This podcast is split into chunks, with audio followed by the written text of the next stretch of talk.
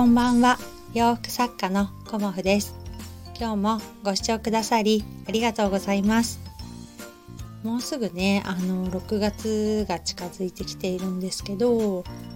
いつもねこの時期ぐらいにあの庭のね梅を収穫をするんですけど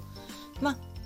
例年ねよりもね今年はアジサイも今色づいてますし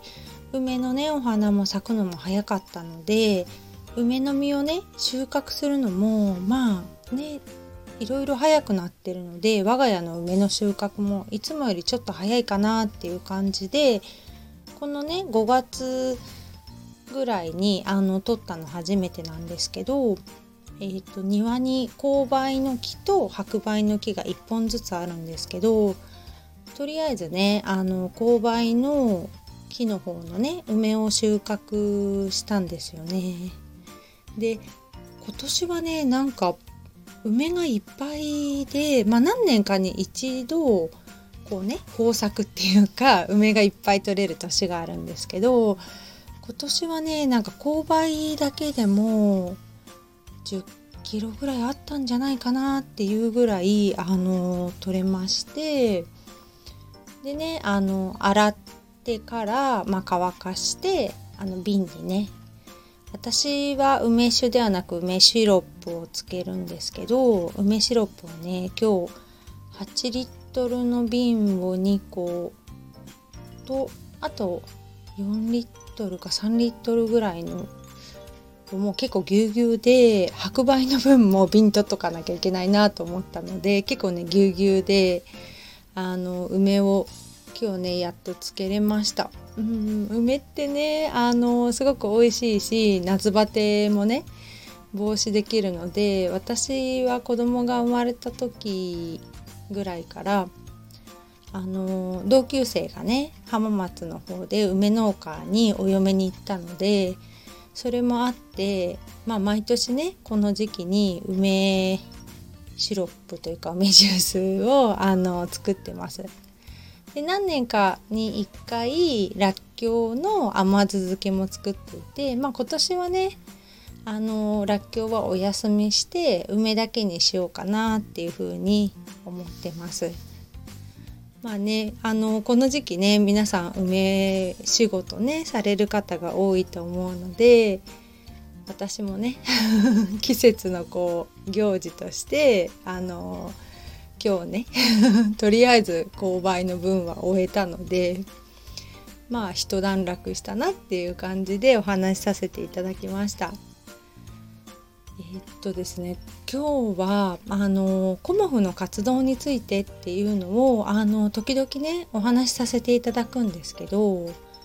以前に話させていただいたのがもう2年前ぐらいになってまたねコロナの前だったので状況も変わってきたので今日はコモフの活動についてっていうお話をさせていただこうと思います。あの私コモフ洋服作家をしていますがあの今まではね委託販売をあの中心にさせていただいたんですいただいていたんですが、まあ、何年か前からあの自分でね個展をするようになって今はあの年4回の個展ですよねコモフ展って呼んでるんですけど年4回のコモフ展をメインに活動させていただいています。であの千葉の方のギャラリーさんとか、まあ、大阪の方のね百貨店阪急さんのイベントにも出させていただいたいただいているんですけどちょっとねコロナの状況があってしばらくお休みっていうものが多いので今は年4回北鎌倉のもう駅前なんですけど、まあ、駅から1分かからないかなっていうところのあのギャラリーをお借りして、まあ、年4回という風な形で、えー、と4月と6月と10月と12月の4回ね活動をさせていただいています。えっと昨年はねあのいろんな状況がまた違ったので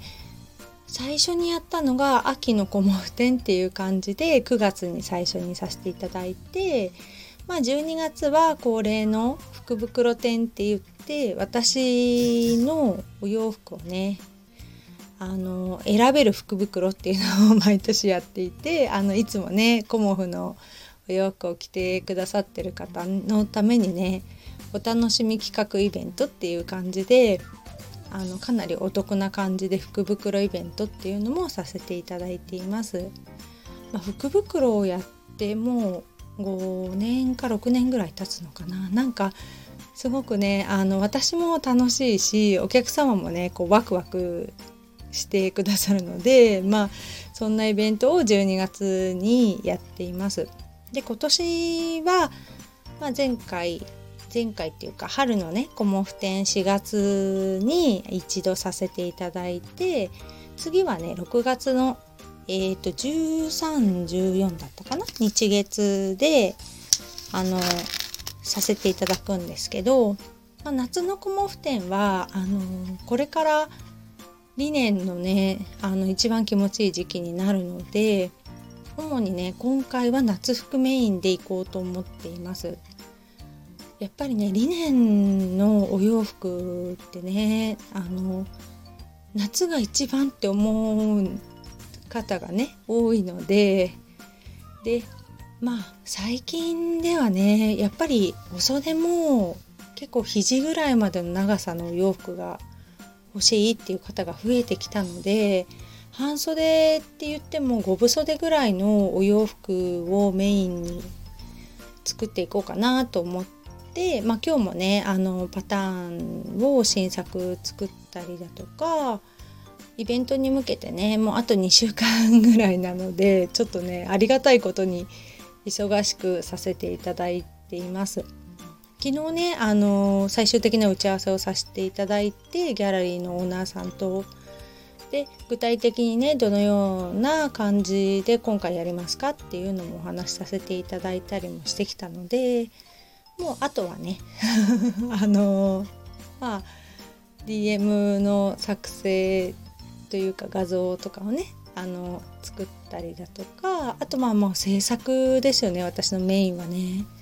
そういう感じでもうかなり 押してきているので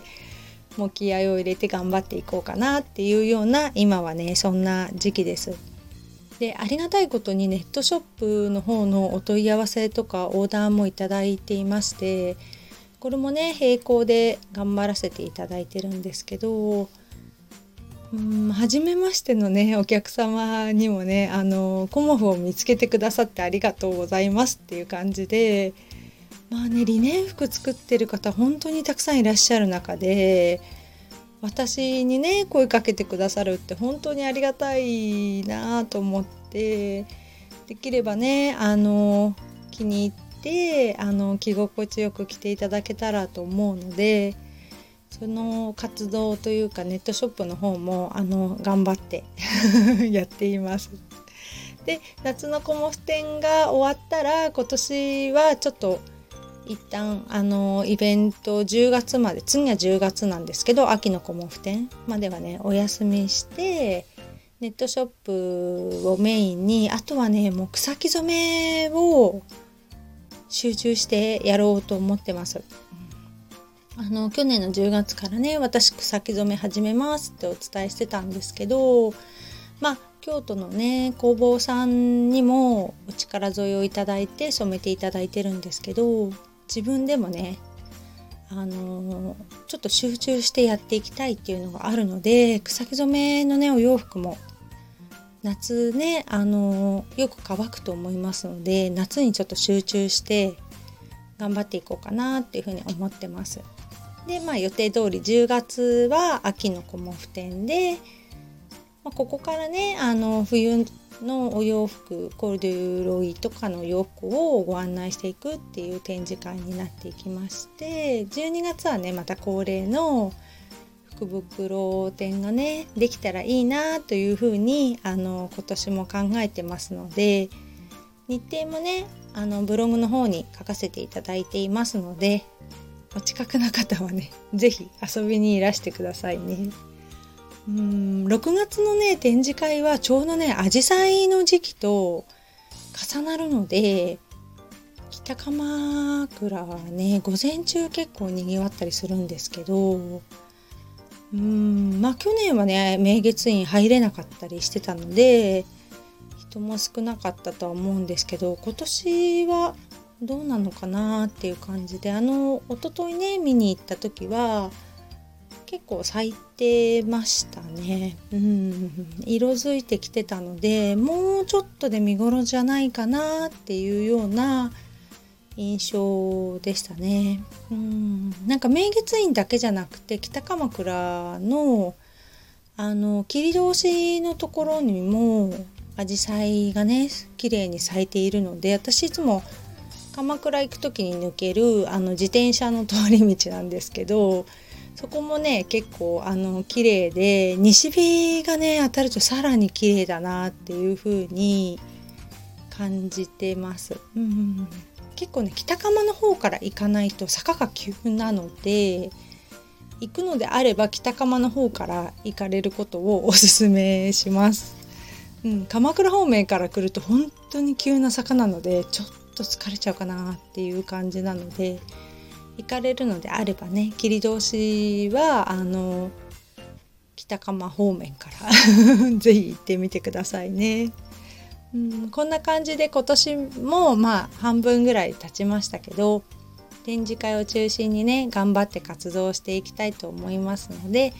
どうぞよろしくお願いします。今日もご視聴くださりありがとうございました。洋服作家コモフ小森屋隆子でした。ありがとうございました。